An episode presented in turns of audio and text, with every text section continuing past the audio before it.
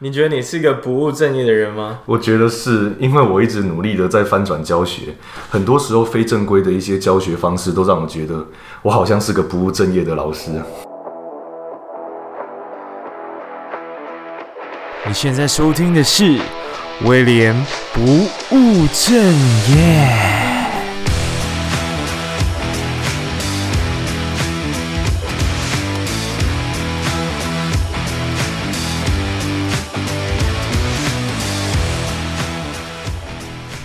Hello，大家好，欢迎回到威廉不务正业。那这个礼拜的内容呢，邀请到是一个我在创业的时候的一个好伙伴，他叫做永林。那现在是一个高中的公民老师。呃，其实，在跟他聊天之前呢，我并不知道他在教育工作的热忱上有这么的旺盛。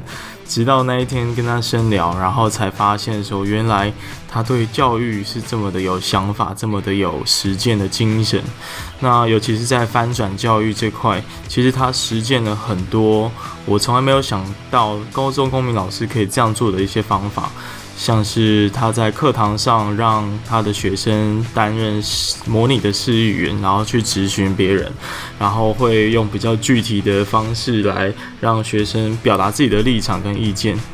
他也让学生们穿上律师袍，然后模拟法院的样子，让他们从小就意识到他要怎么维护自己的权益，跟上法院是不那么可怕的事情。所以我觉得这些东西都是他做的很好的翻转教育。那然而翻转教育在跟正规的教育中间也会有一些冲突啊，跟升学制度的摩擦啊等等的，这些也都是我们在这一集会主要探讨的议题跟困难。但老实说，我其实是没那么悲观的啦，因为我觉得一零八课纲已经很重视在培养学生的基本素养，所以已经呃改得很好了。那我觉得最棒的地方就是在于我问永林他一个问题：你觉得教育是什么？那他认为教育应该是像一个园丁一样，去引导学生找到他人生的目标和价值。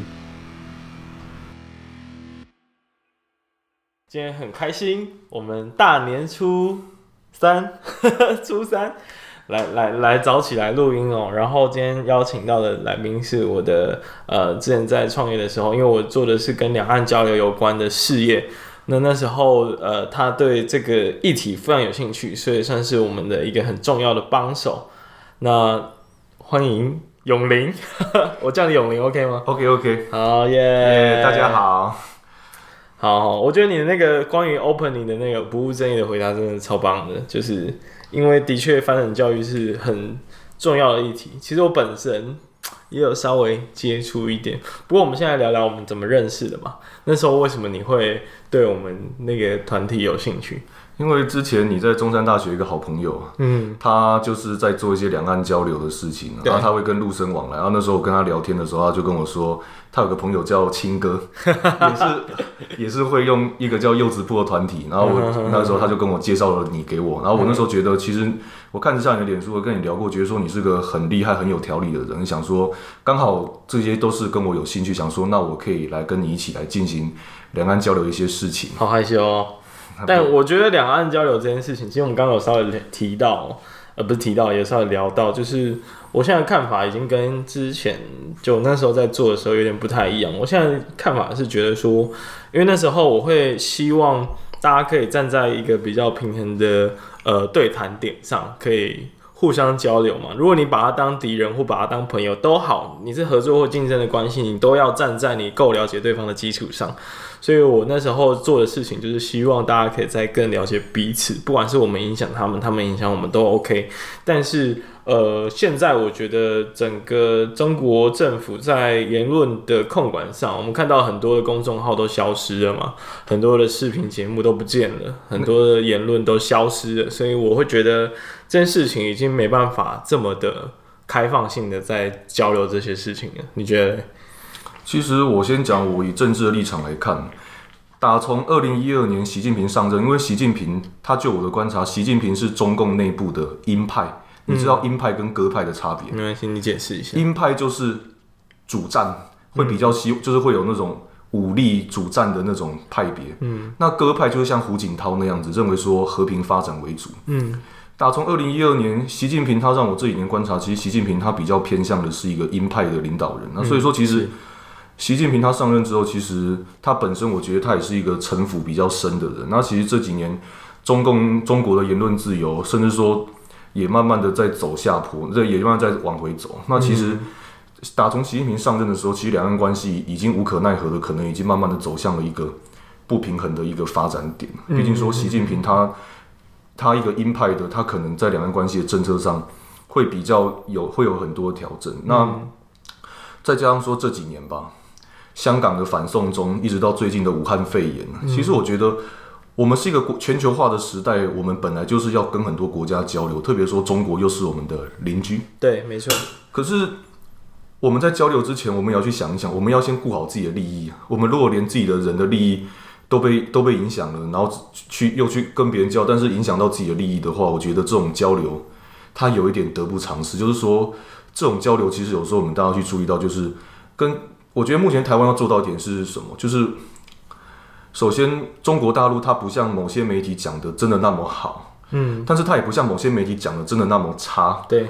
我们现在台湾这边，我们大家在两岸交流，我们反而是不要先入为主，嗯，而是说我们要去找到说这个国家有什么好跟坏，然后再以台湾能够顾及台湾权益的部分之下，能够跟他们来一个交流。但是基础点可能已经不太一样了，你是这样认为？就像青哥讲基础点，因为毕竟说打从一个鹰派的领导人上任之后，其实特特别，而且台湾特别是我觉得现在其实两岸关系很多事情已经不是。我们台湾单方面，我们就能够去改变、去决定的。嗯，基本上是整个大环境。对对对。而且现在其实中国议题也不是台湾议题，它是全球。全球性都在想，哎、欸，现在中国起来，那大家要怎么跟他竞争或合作？对，大家都有在想这件事情，所以其实也不是台湾在想这件事情，或者在担心这件事情而已。而且就实际的层面来讲，就我们那那那一个团体来讲的话，其实。呃，实际情况是中国政府越来越限缩他们的学生到或者是交流的机会到台湾，基本上每年大概是以百分之十到二十的速度在往下嘛。所以在马英九时期的确达到一个巅峰，但是从蔡英文一上任，所有的学生交流的机会越来越少，这是现实的情况。对，所以反正这就是我们大概是认识的情况，但。呃，你现在在做的是公民高，诶、欸，应该是高中老师嘛？高，其实我高中跟高职还有夜间部，也就是高中晚上上课，夜间部三个都有教到。嗯嗯，那不然你稍微介绍一下你现在在做的事情好了。我现在是一位高中跟高职的公民与社会科老师啊。公民与社会科，大家应该有些人会很比较陌生，但其实公民与社会科在以前叫做什么科？叫做三民主义，嗯，也就是国父思想。后来。经过了一些改变之后，变成了我们公民与社会。嗯，公民与社会可以分成四个主题啊：社会、政治、法律、经济。我们在四大主题之下去教导学生这四个主题有关的一些知识。例如说法律的话，民法。我今天跟人家买东西，如果有消费纠纷，嗯，那我要怎么样去争取我的权益？要怎么样去退货？嗯嗯，我们基本上公民与社会科，它基本上就是跟大家生活有关的。例如说社会领域，社会社会这个主题就有一个叫做媒体试读。哦，这个很重要，这个真的蛮重要的，因为你像中国也好，台湾也好，因为最近中国武汉肺炎也是网络上一大堆假新闻。对，台湾前阵子同婚的议题，或者反同挺同也好。或者说一些反送中的议题，其实基本上网络上也都有很多。真真假假的，对对对对，真真假假的讯息啊。我觉得学生要学会不要那么容易的，就是全盘的接受或者拒绝某些媒体的一些内容，而是要去思考这个媒体它客不客观，它是不是有片面化，嗯，它的背后的目的是什么，嗯，它是不是媒体的那个。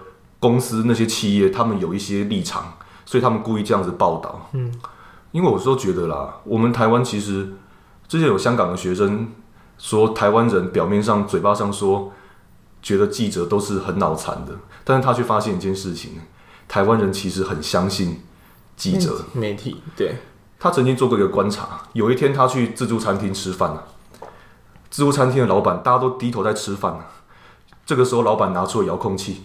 把墙上的电视打开看新闻，他发现所有的台湾人全都抬起头来看墙上的电视新闻在播报什么，然后一边吃饭一边看新闻报道。嗯，那位香港的学生就觉得说，他觉得台湾人其实某方面还蛮相信那些新闻内容的。嗯，对啊，对啊。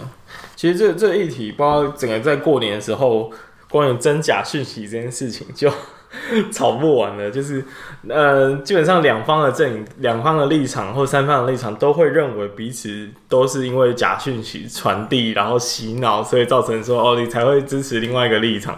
但所以我觉得媒体识读这件事情蛮重要的，但是很多人都在讲，可是其实我我想知道高中的课本它是怎么教学生做到这件事情，因为确实很难，确实它有它的复杂性。因为其实我我们讲讲难听一点，假新闻这件事情的产生，一定是它有了它的目的性。为了要达到这个目的，背后可能是一群人很认真，每天二十四小时在研究要怎么让你相信这个讯息。所以我们很难去抵抗这个讯息是有它的道理的，因为真的有那么多人，他就是要让你相信。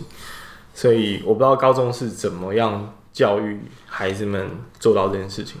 我们高中我们会去教育孩子啊，嗯，我们会去思考，因为我们现在高一上是教改，嗯，教育改革其实把媒体试读变成了每个单元都要出现的一个素养，嗯，所以说基本上我们高中现在已经分成。以前是四个主题嘛，社会、政治、经济、法律。嗯，现在是改为四个议题啊。第一个是公民身份与认同，第二个是社会生活的制度化与组织化。嗯，第三个是社会生活的治理参与与参与实践。嗯。第四个是那个民主政治的理想与现实。嗯，那我们现在是要求。希望尽量每个老师能够把媒体试读都是变成素养，融入到每个单元当中。嗯，例如说经济学，经济学讲到那个农业供给需求，它其实就会有假新闻。你像之前不是就有人说什么，常常就发生什么，有人说什么，例如说说柚子嘛，柚子要涨价了，有些老农民可能就会相信，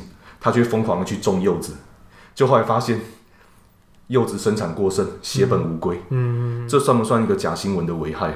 算是吧，就是跟股票市场有点接近。对对。那我们现在其实我们会教育学生一件事情。首先，学生因为现在网络上的新闻很方便，很多学生都看网络上的新闻。嗯。在我们看脸书跟 YouTube 的网络新闻的时候，我们要去知道一件事情：社交网站有一个东西叫做过滤泡泡，也就是说，我是 YouTube 跟 Facebook 的系统。嗯。我假设说我今天侦测到青哥。他很喜欢看小明这个候选人的贴文，因为他支持他。脸书就会侦测到之后，脸书就会自动把支持小明的贴文或粉丝专业都推荐给青哥。嗯，那所以在这种情况下呢，清哥他滑脸书的时候，他就会看到全都是支持小明这个候选人的贴文，青哥就会他就会以为说。好像大家都跟我一样支持小明，嗯，这个就会产生叫做回声式效应啊。哦，我在 echo chamber，对对，就是同温层的概念。对，回声式效应久了，你就会以为你的立场才是多数立场。有些人可能就会觉得说，我不想要再去跟别的人去沟通，那就会形成像你刚才讲的同温层啊。对，没错，这就是一个演算法机制。可是其实这是一个必然的结果，因为人类也喜欢这样子的结果，但是就会走向。呃，你可能就是会单方面的接受某一方讯息的问题。对，我好奇你刚讲这个高中课本有教吗？应该没有吧？这个是我们高一上课本的东西 哦，真的啊？对，这个我期末考也有出，这是我们现在高一上的学生都要学的。哦，高中已经会学到这个，我觉得这个是，即便我现在在在出社会了，然后我跟一些人讲，他可能不不见得完全理解演算法怎么造成我们现在同温层效应这件事情。其实演算法我会让学生生活化去观察，嗯，例如说我之前呢、啊，像我昨天你有看到脸书贴文啊，嗯嗯我想要去乌兹别克这个国家玩呢、啊，我好奇的在 Booking 上面搜寻乌兹别克有什么饭店呢、啊，结果后来我只要上 Google，Google 就会自动推播给我乌兹别克的饭店啊，什么什么，对，这是非常的，也是理所当然呐、啊，因为他就是要达到他的商业目的，他也认为你会喜欢看到这个讯息，但有时候那个平衡点就很难抓。所以媒体识读，我们聊那个吧，翻转教育这件事情。因为我自己呢，呃，很很很特别哦。我我其实对教育科技这件事情，之前是我的研究论文，所以呃，当然不知道有没有跟你聊过这件事情了。那既然你现在做教育，就跟你拿出来提一下。那因为那时候应该是三四年前的时候，其实全世界在盛行的一种开放式课程的结构。那所以像美国的 Coursera、美国的呃 edX，还有他们的 U U Udacity 等等，就全世界都在流行这种远端教学或者是教育科技的转型。那台湾呢？台湾这一块做的怎么样？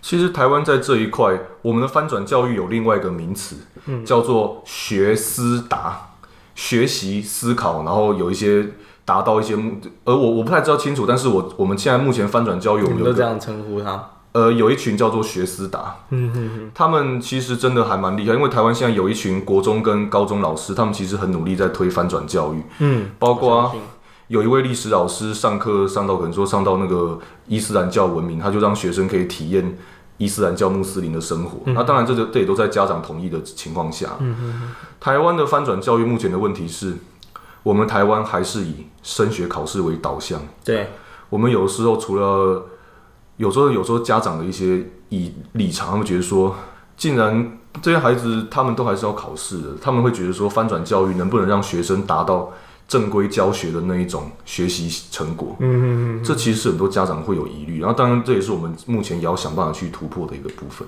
就是那那那你们就是这些学我们学士达是一群人吗？呃，算是一个团队吧，算是一个团队。OK，但我我在。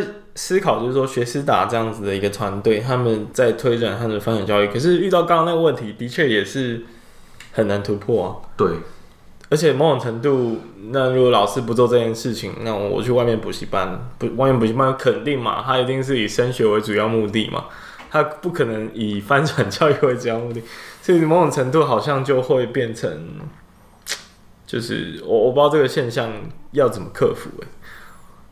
这个吗？还是说，嗯，但我觉得可能这个课纲新的一零八课纲，可能就是慢慢想要再改变这样子的一个思维。其实家长的心态也在慢慢改变了。嗯，我举个例子，其实我最近发现，在台湾念高职跟高中的人数，其实有有慢慢在在翻转，就是说高职的人数有在增加，嗯，高高中可能就还好。那其实台湾现在家长。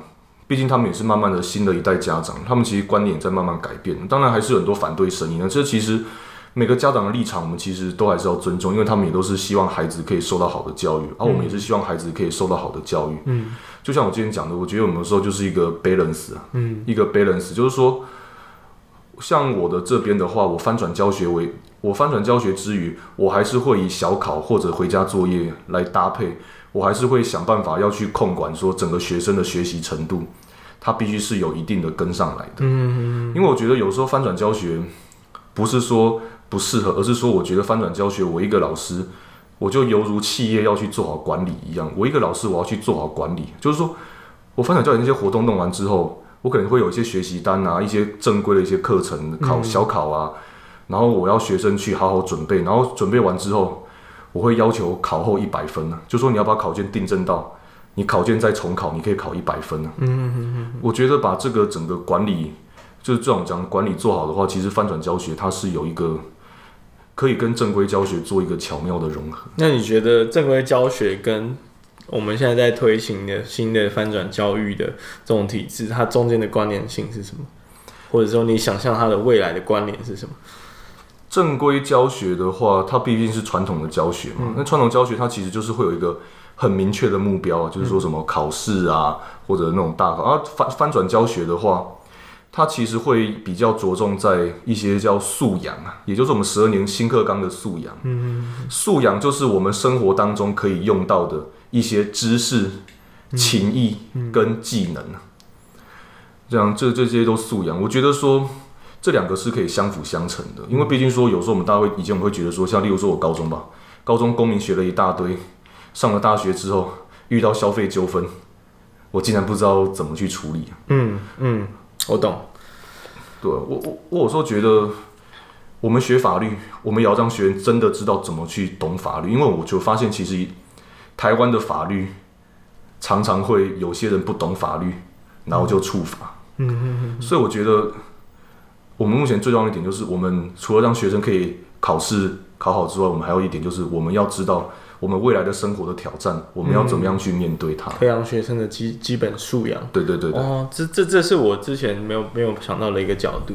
而且你讲到素养，我就想到说，因为像前应该两三集以前吧，有我们在访问那个心理师的时候，其实我的那时候也有一个很大的感触，是台湾人对于心理学的素养也是非常的不充裕的。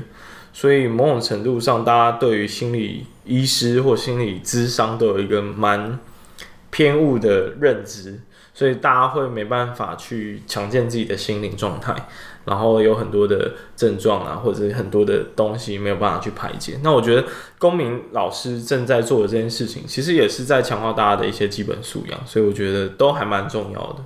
呃，echo 到之前前几集的内容。那你现在有在做什么翻转教育吗？因为我记得你有在跟我讨论那个大地游戏，我觉得那个很好玩，那个非常好玩。我之前很谢谢青哥大地游戏给我那些建议啊。让我先补充，青哥就是在讲我。对，青哥就是主持人。然后我我后来还有包括模拟法庭，我去法院借了法袍，嗯、让学生穿上法袍，例如说他扮法官，他扮检察官，他扮律师，嗯，然后按照一个剧本来模拟法院的整个状况，让这个很有趣耶。因为学生很多学生其实很怕，有些学生可能有时外面有些人就会威胁说什么，你跟我起纠纷，我要把你送法院。嗯，我其实要让学生知道一件事情，法院没那么可怕。嗯哼哼哼，你甚至你到了法院，你要想办法为自己的权利去争取你的权利，你甚至要想办法为自己去争取你的权利，对吧？所以我我那时候还有，我后来还，例如说那时候不是还有来问你一些捷运的一些问题？对，我后来。因为后来我去参加高雄轻轨二阶的公听会，我亲眼见到正反两正反两方爆发冲突。嗯嗯嗯，我当时就觉得，学生以后都是公民，他们一定要理性，因为有时候这种冲突的话，没办法解决问题。对，没办法解决问题。所以我后来让他们去探究啊，我甚至还举办了模拟市政总咨询，嗯、就是说学生来办市议员，嗯，针对捷运的议题，然后我来办市长，嗯，学生针对捷运的议题。来对我进行质询，那你有学他讲话吗？没有，我我还是我跟学员讲说，我鼓励你们不要在很礼貌跟针对问题的情况下，礼貌有礼貌跟你们有针对到问题的情况下，你们努力的把我问倒，嗯，因为我觉得你们学生就是要学会去表达，嗯，你们努力的把我问倒，你们不用怕老师被问倒，我会想办法尽全力的来回答你们，对，但是我就是要你们来训练你们自己。嗯，我就是要把我的想法比如说出来。对，例如说住在冈山的学生扮演冈山的市议员，他要针对冈山捷运延伸冈山的议题，他就会来，就会追说来说，例如说跟说市长，我们冈山的捷运被分成三个阶段，那请问关于那第二个后面两个阶段一直被卡，一直被阻挡，请问一下你你们有什么样的一些一些解释？嗯，我就让学生学会去论述去表达，对对对。我我听到这里，我觉得蛮感动的。我我当然，我之前听到的是东南亚那一块，你有跟我讨论过。我觉得那个也很有意义，就是对于了解东南亚文化来讲，你好像是做了那个大地游戏，大地游戏啊，让他们去每一个关卡去体验。对对对对，那个那个你是怎么设计的？因为我大学有在跑服务性社团啊，就是服务队，澳门有在玩大地游戏啊，那算得上是把我大学。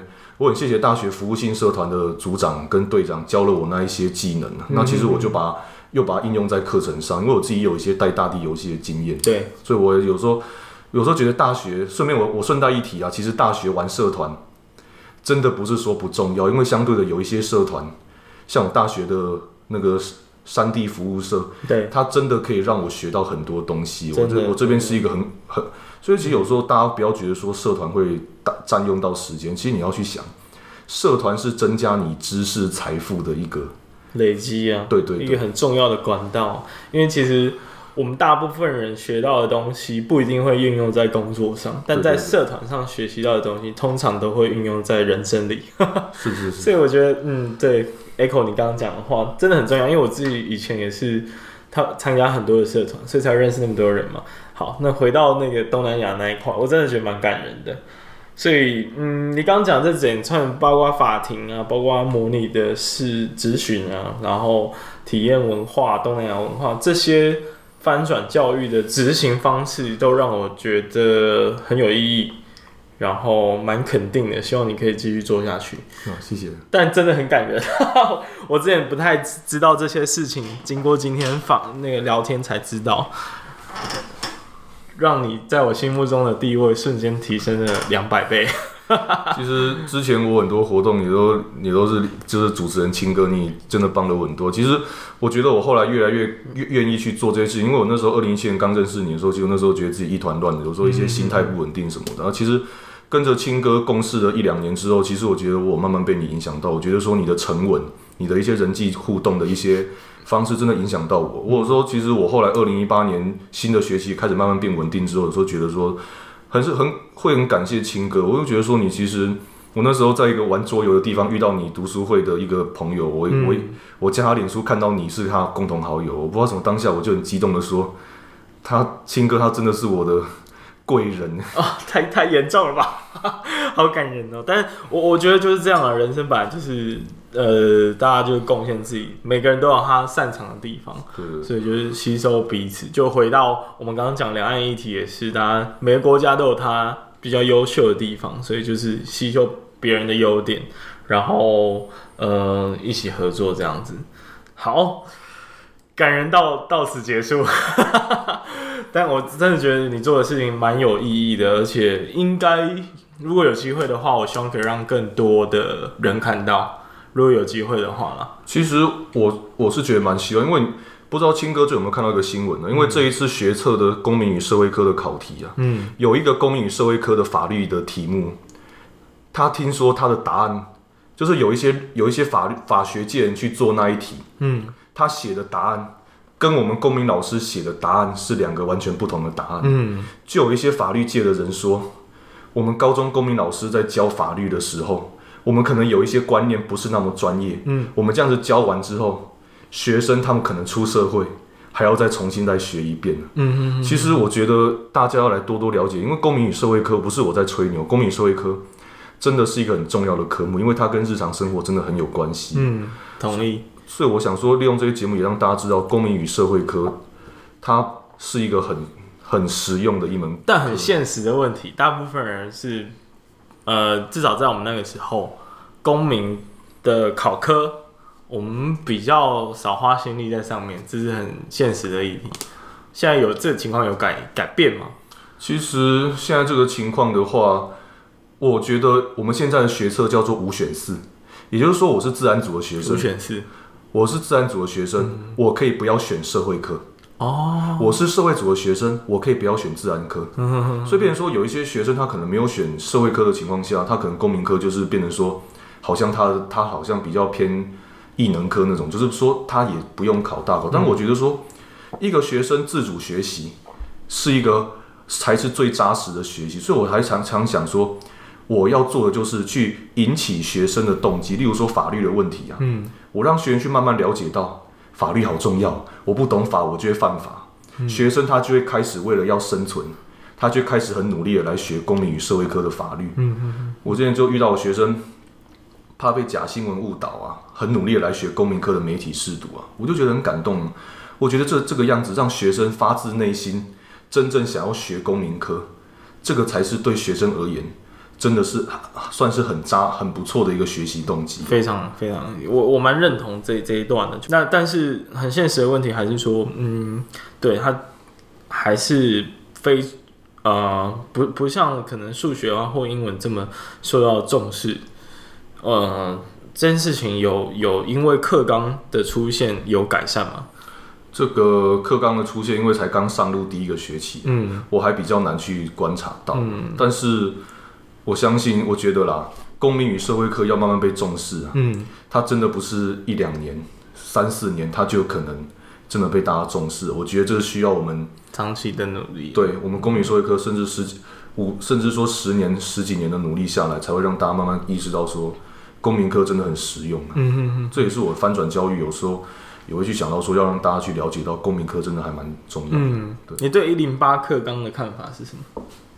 一零八课纲突然切换一个很严肃的话题，它其实有一点偏向美国的，就是那种欧美的教育，它就是要打破台湾以往的那种填鸭式的那种，就大家大家读书啊，但是可能不知道怎么应用啊，然后大家会就是就大家如果看那个三个傻瓜，不是大家都、哦、对，大家都知道盐水可以导电的，嗯，但是只有那男主角知道可以用这个汤匙导电，然后去把那个乱乱随地尿尿的那个学长就是有点电到，这有点夸张啊。但是其实我们要学会去实用啊，因为以前台湾还曾经发生物理的留美博士，嗯，下雨天打高尔夫球去树下躲雨，被雷给劈死，嗯，就觉得你不是学那种物理，你应该很了解，但是你为什么会？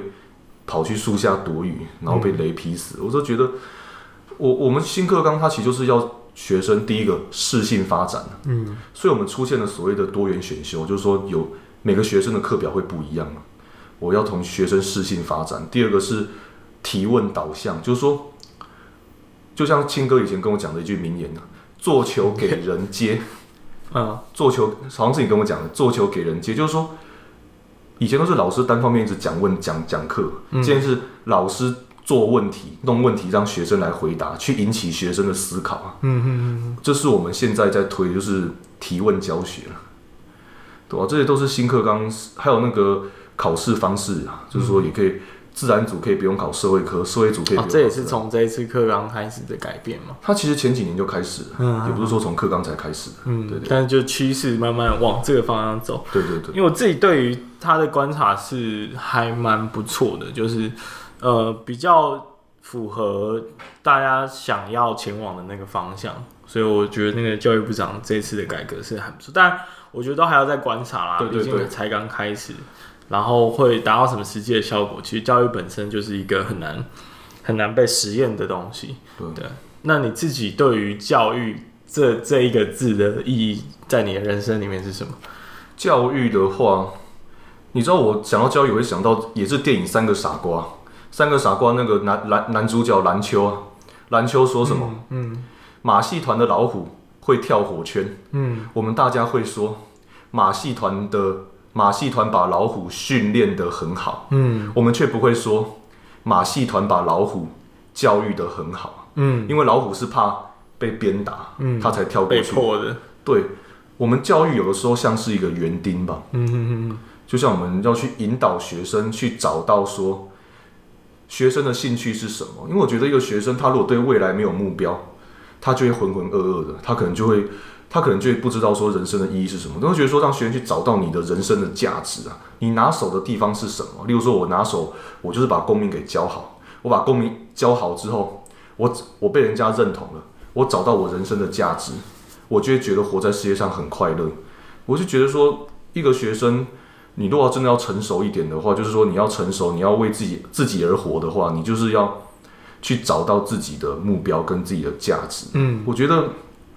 教育就是我们要引导学生去想想我们的兴趣是什么，我对什么有兴趣，然后努力的去找到自己的价值，对吧？每每个人存在世界上都有自己的价值，就是说你要努力的去找到。嗯，对，大概是，所以我认为教育就是一个引导的作用。我觉得这段也蛮有意义，好感人哦。但是呃，其实这件事情我想过，但我觉得目前高中还没办法做到这件事情。坦白说。大学慢慢的有在往这个方向走，但多半还是要靠自己的努力。我必须很老实的说，就至少在我那个年代，也才几年前而已。至少在我那个时候，我认为我所有对人生价值的体悟都是依靠课程以外的东西。我跟你很像，我刚好跟你提过，嗯、其实我是高中、大学都没什么目标。我是大学之后出来考教甄。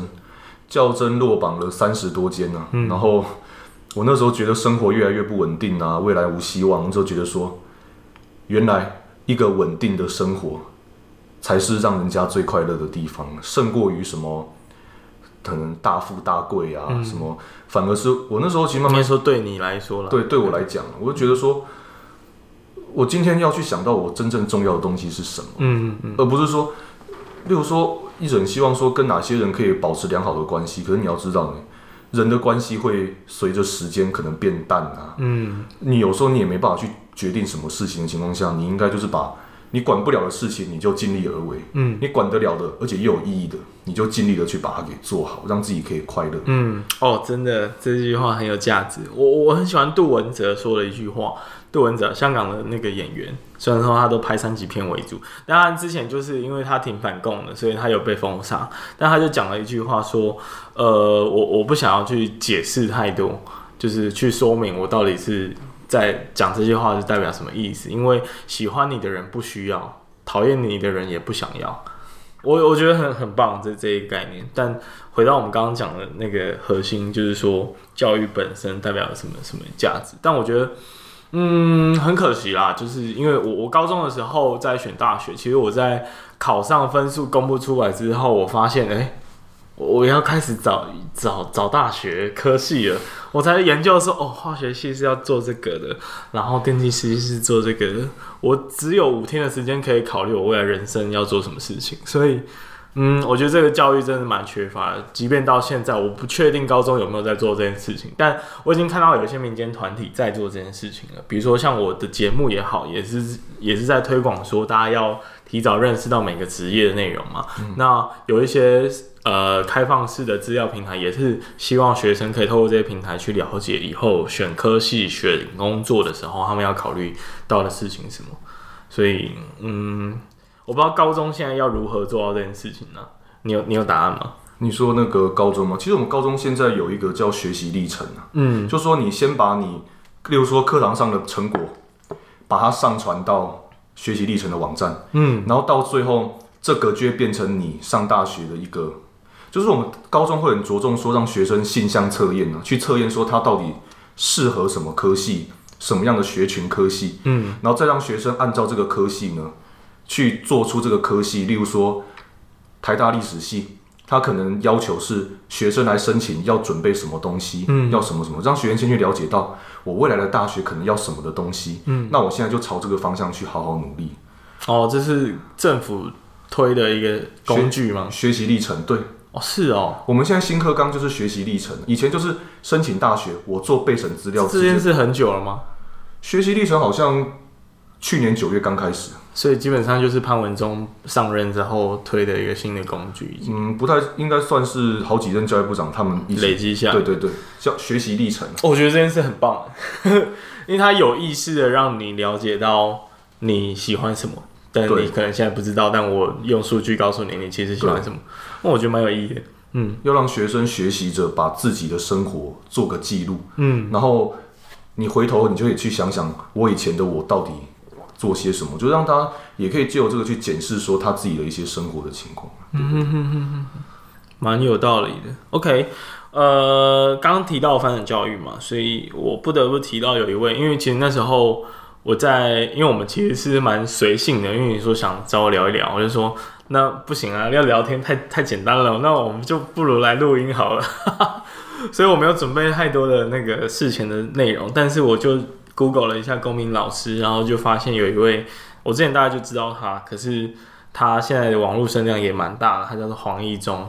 那他现现在推行的做法就是说，呃，大家应该要。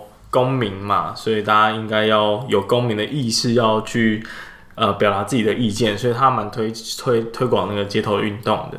那你怎么看待学生上街去表达自己立场这件事情？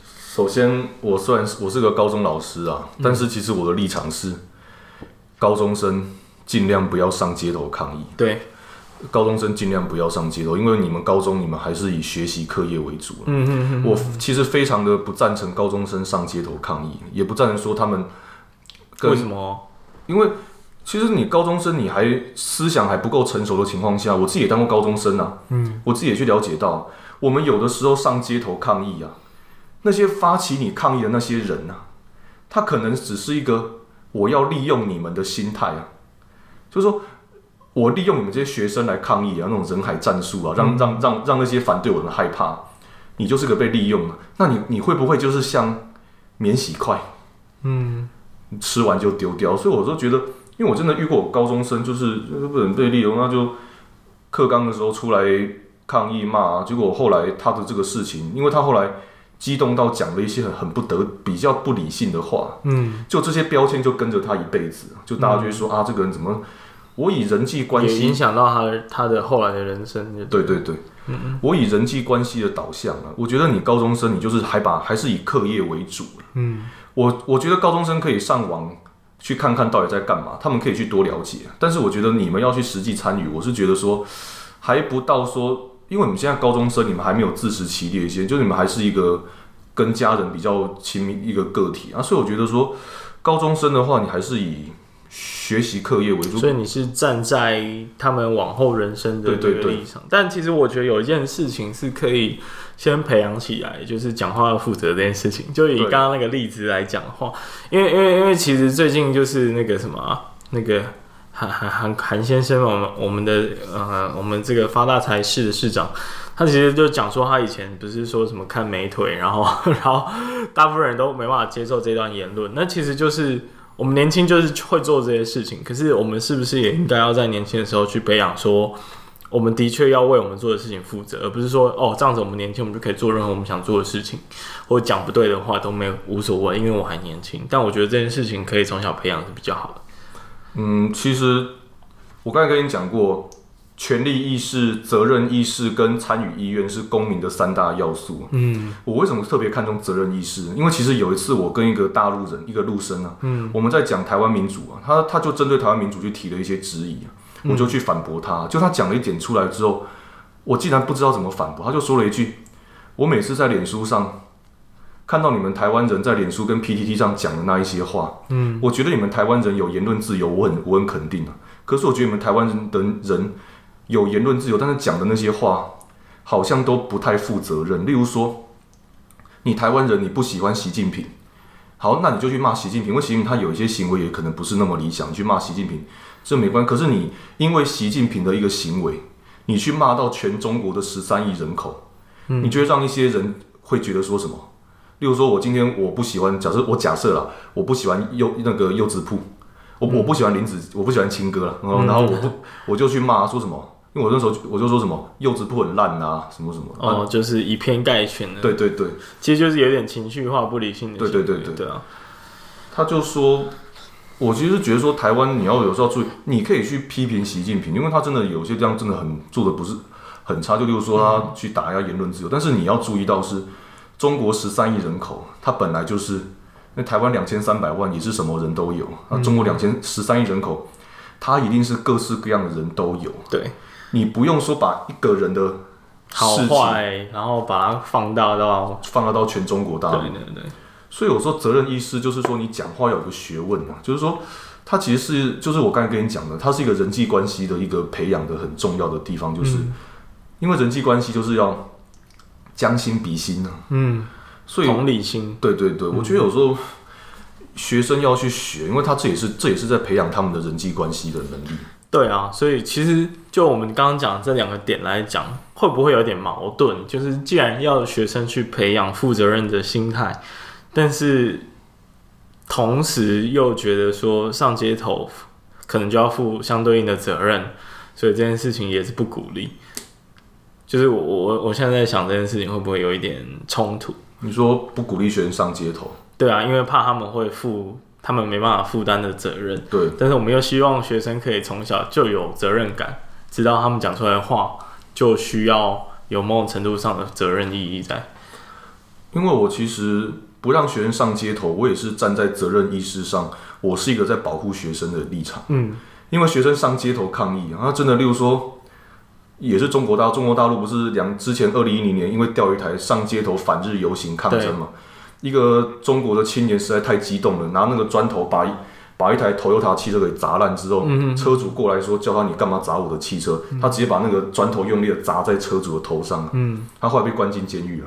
哦，太情绪。对我，我其实有时候学生他们有时候不太有这种责任意识，真的很强的情况下，他真的这样子上街头了，那会不会不够理性？我我相信大部分都还是会理性的，但是我还是很怕说。有一些不理性的，然后可能会有一些后果。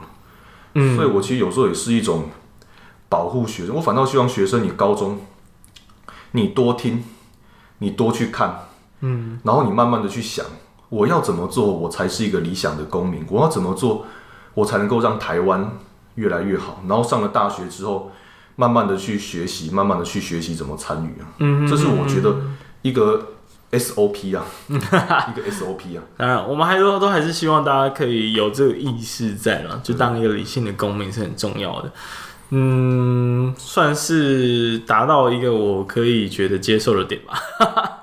对啊，因因为我我觉得大家要上街头，他必须要负担的责任就是有的，所以我会认为你既然选择上街头，那你就要为你做的行为，你就要意识到，就像香港人嘛，他知道上街头就是可能会被抓起来，对，但他还是这么做了，因为他已经考虑了这个后果，他才去做这件事情。但或许你说的也对，高中生不见得有那个能力去判断，所以我觉得身为老师很重要的，或许就是在这个阶段带他们去认识街头。呃，或许部分参与街头，那透过这个过程，让他们理解到，嗯，除了表达自己的意见之外，承担这个意见所带来带来的后果跟责任也很重要，而不是讲干话而已。所以，嗯，大概是这个想法吧。对，嗯，OK，OK，、okay. okay, 就是反正我还是还是一种长远的发展，就是我因为我觉得说，我们在任何事情上，我们都要长远来看，嗯，我们不能够去短视一个。地方，而香港人的话，他们其实情况比较特殊啦，因为他们其实也是一种，他们的权益越来越被压缩了。嗯，我觉得他们就是有种背水一战的那种感觉。然后其实香港跟台湾其实有差别，那台湾其实还没有到说那么严重，嗯，所以其实还是。嗯，就客观立场来讲，还是一个独立的个体嘛。对对对。嗯嗯，但他们已经嗯啊嗯没办法了。对对，慢慢被取消那种感觉。OK，我们我们聊一点比较 focus 在你个人身上。刚刚聊的都很宏观，虽然说我觉得蛮有价值的对谈，之前不会聊那么多。那那回归到工作了，我知道你有一段时间不是很开心，就因为可能因为考试啊等等的压力吧。那你现在回顾起来，你觉得？你现在还算开心吗？我觉得我现在很快乐啊，因为我觉得，我当这个老师，我也完成了很多事情，然后我也遇到了很多人，然后交了很多朋友。其实我觉得现在是我这一生当中，我觉得最快乐的时候。哇塞，最最快乐、最辉煌，因为其实我都是很正能量。因为之前问到被学员讲，学员就说我是一个正能量过剩的一个老师，我什么事情都可以把它就是。训练自己，发生任何事情，你就是马上一个正能量去给他转念。嗯哼哼，对对对。所以其实我觉得我现在还蛮，我觉得我现在有个目标，很努力的在达成。你的那个开心的来源是什么？开心的来源吗？对啊，你应该会觉得很妙吧？因为我之前考教真要考个八年、十年啦。嗯，不是教真都很难考嘛？对啊。结果在考教真之前，我看了一个影片，我整个我整个快哭了，因为我发现这个影片给了我长期考教真的。的动力，那个影片叫做台北捷运环状线的简介影片呢，它从二零一零年开始施工到二零二零年才完工通车，它十年的时间，再怎么困难，它都已经完工了。那我在考老师，我是不是也很像这个盖捷运的感觉？嗯，虽然说很多挫很多挫折很多苦难啊，例如说高雄捷运也盖了八年，很多挫折很多苦难啊，但是当高雄市政府官员在那边一起喊着下午两点正式起跑的。正式通车的那一刻，什么事情都是值得，我都觉得这是一个过程吧。嗯，所以我每当我心情不好，我例如说刚才来这，种就是耳机戴着在听高雄捷运那个台台北环状线的简介音乐，就觉得听着听着，告诉自己，你就把自己当做在盖捷运呢，考教正在盖捷运，很特别，很特别，很特别，很特别的舒压方式。对，那。嗯、呃，你觉得你嗯比较有成就感的那个 moment 是学生吗？还是说在别的地方？因为多半我的想象就是说，老师应该就是因为学生觉得很开心，然后就很有成就感。不知道你是不是也是这样？学生吧，学生的话，嗯、我一开始带着一群高职的学生啊，然后开始他们不了解课程，我带他们慢慢的去熬啊，慢慢的去磨，慢慢的去进行课程，到、嗯、到最后倒数两节课。我们成功的把高雄捷运开发成一套桌游，在去去年六月的时候，嗯、我一个个帮每个每个设计的学生拍照的时候，每个学生都很开心的笑了。嗯，我觉得当下那个感觉，我真的觉得说，学生开始会喜欢拿着我那些课程的东西在那边拍照微笑。我觉得说，这代表说我已经有一定程度让学生去喜欢这个课程啊。那哇塞，好感人哦！开发桌游那一刻，我是觉得很感动。其实我是一个很容易感动的人啊。对啊。我但我听到我也是觉得很有意义啊，说真的。但呃，那个桌游是怎么样子啊？我不是很清楚。桌游它就是公共利益跟效益，那个就是效益论，就是说不是说什么该捷运要有什么那个，就是类似大富翁啦。嗯、我们我们每一组就负责一条捷运路线，对，比如说他负责环状，他负责黄线，他负责红线，他负责橘线，他负责旗津的捷运，对，他负责可能那个连潭本管线，然后大家就是你要想办法。每个站点都有一块土地，你要去取得这个站点的土地的钱，对，对你就要想办法去玩游戏，然后去卖土地、买土地，然后去赚到钱之后去把捷运盖起来。哦，就是有点像说服当地的居民。对对，它也可以算是一种投资啊。对对对对对。例如说，每过了一段时间，我就会说，老师来抽一张机会卡，跟命运卡。嗯、例如说，我抽到张命运卡，上面写着。呃，什么抗争事件导致地价大跌？嗯，那你们现在手上那些地就会跌。嗯，那你要现在把它卖掉给我呢，还是你要继续留着？哦，哎、欸，真的还蛮特别的，对吧？你怎么想到这个东西？其实我很感谢的是，桃园寿山高中有个历史老师叫苏建伦老师。嗯，他是一个很会开发桌游的老师，然后我觉得他真的很厉害，我很感谢他，因为他我参加了他的桌游研习之后，其实我真的学到了很多。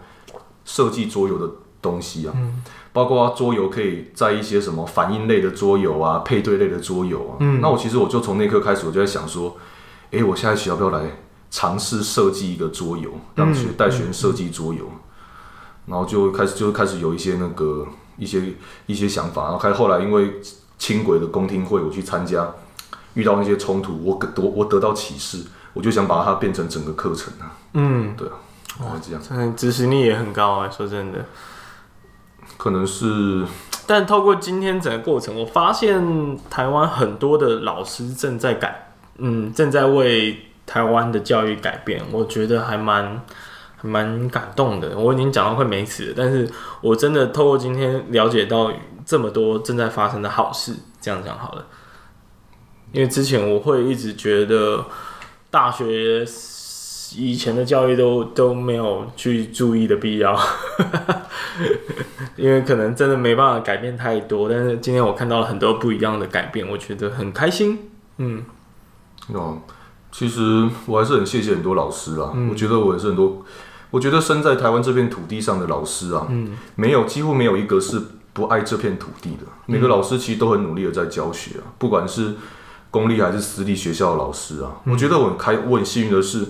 我遇到的每个老师都是非常认真、非常尽责的。那、嗯、他们其实就是一个身教跟言教，直接就影响了我。嗯、所以我有时候觉得，我们很幸运的是，台湾的老师其实真的素质都还蛮高的，就是大家都很努力的要去带好学生的一个教育。对，这也是让我觉得一个很幸很幸运的一个经历。讲到最后了吧？呃，你对于这个工作未来有没有什么期许或者是目标？我想现阶段还是先考过，考上教甄啊，就是公立联招也好，公立的独招也好，就是先考上教甄，有一个正式老师，一个稳定的教师职位之后，我可能会慢慢的做一些，例如说指导学生的小论文啊，参加科展的社会科学展啊。大家不要以为说科展就是自然组的，或者说自然科啊，其实要跟大家来科普一个观念是。全国科展也有社会科学的科目，像之前熊中熊中的学生就有做一个全国科展，是跟高雄轻轨有关的社会科学的展览。嗯，所以嗯嗯，OK，社会科学大概都都会展什么东西啊？会大概是做什么议题？公共利益，或者说。民调意见呐，大家的，就是说像你刚才讲的大数据的收集啊，嗯，就一些研究了。对对对对。然后，所以我是想说，让大家，然后接着可能就是像开发桌游也好，或者说一些翻转教育，我觉得很重要。我可能会也会做一些文化的教育嘛，嗯、就是说台湾一些比比较好的传统文化，我们大家可以想办法把它留下来，嗯、就是让学生去了解我们的文化很不错。我们要以自己的文化，我觉得学现在毕竟说中国大陆他们流行文化也慢慢的。在举例，如说学生上课直接跟我说：“老师，你有没有 freestyle？” 嗯，我就三条路。我刚其实我就觉得说，就是在影响这种全世界的人。其实对，流行文化是会把一个国家的人的心态给改变。所以我觉得台湾，你本身你软实力这边，你要让大家去喜欢到台湾自己的嗯一些好的、嗯、一些好的东西，对对对，要保留下来。对对对，其实我自己是喜欢多元的情况，当然多元就会有不同的意见产生，但我觉得这是一件很好的事情。对，其实因为多元才会有趣，有趣才是我自己觉得人生中很重要的东西。所以如果社会越多元的话，我就会觉得人生越有趣。这样好哦。那你觉得老师这个东西啊，就是呃，未来会变成什么样子？其实老师未来的话，特别是高中基础教育，高中的老师嘛，嗯，未来可能还是会以老师。传统的授课为主，但只是说我们可能会变成一半一半啊，就是有一些课程会变成像美国的那种跑班制啊，嗯，有些课程可能会像日本或者像哪些那种分组教学的那种制度，然后有些可能就是正规教学，也就是说未来老师的教学形态会多元啊，不再有一些可能还是你单方面去授课，有一些可能变成学生分组，有些可能变成学生跑班啊，这个可能是未来会很多元啊，所以一个老师你要去想办法，像我就会要求自己。每个课程你都要慢慢去识熟悉怎么操作，嗯，对，嗯嗯，就是也呼应到你一开始讲的，要不务正业一点，对，要去学很多东西。对，OK OK，好，那我想我们今天很有收获，对对对，就到这里喽，谢谢。大家，再见，大家谢谢，拜拜，拜。其实每一集的节目内容我都会重听一遍，然后把重点 highlight 给整理出来，把它放在这集的节目资讯以及 IG 跟 Facebook 上面，是不是很用心？如果你是用 Apple Podcast 听这集，请你帮我订阅、评分五颗星加留言。如果你是用其他的平台，像是 Spotify、First Story 或 SoundOn，也欢迎你分享给你的朋友。那不管你用什么方式收听，也欢迎你到 IG 或 Facebook 去搜寻威廉不务正业，留言或私讯告诉我你的想法跟心得。有任何的建议或者是希望可以继续访问的职业，都可以告诉我，或者是跟我讨论。好的，那职业图书馆，让我们一起探索更多各行各业的工作生活。我们下周再见，拜拜。